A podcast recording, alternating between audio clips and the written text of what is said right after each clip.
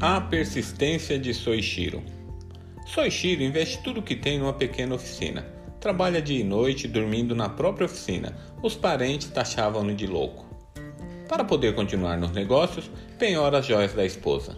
Quando apresentou o resultado final de seu trabalho à Toyota, disseram-lhe que seu produto não atendia ao padrão de qualidade exigido.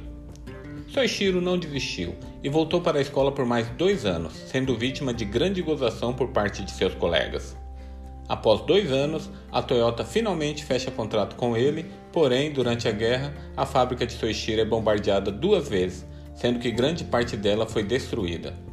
Soichiro não se desespera e reconstrói sua fábrica, mas um terremoto novamente a arrasa.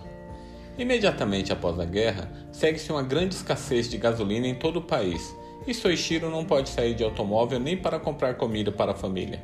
Criativo como de costume, ele adapta um pequeno motor à sua bicicleta e sai às ruas. Os vizinhos ficam maravilhados e todos querem também as chamadas bicicletas motorizadas. A demanda por motores aumenta muito e logo ele fica sem mercadoria. Decide então montar uma fábrica de motores.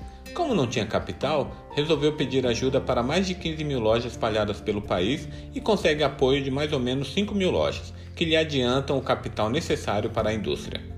Encurtando a história, hoje a Honda Corporation é um dos maiores impérios da indústria automobilística japonesa, conhecida e respeitada em todo o mundo. Tudo porque o Sr. Soichiro Honda, seu fundador, não se deixou abater pelos terríveis obstáculos que encontrou pela frente. Portanto, se você vive hoje momentos difíceis, como quase todo mundo, não se deixe desanimar. Persista. A vida reserva um prêmio maravilhoso para aquele que persiste, que tem fé e que não se deixa abalar pelo desânimo. O que sabemos é uma gota, o que ignoramos é um oceano. E se mesmo depois de uma vida inteira de persistência você não conseguir desfrutar do conforto material desejado, saiba que conquistou algo muito maior muito mais duradouro do que os tesouros da terra.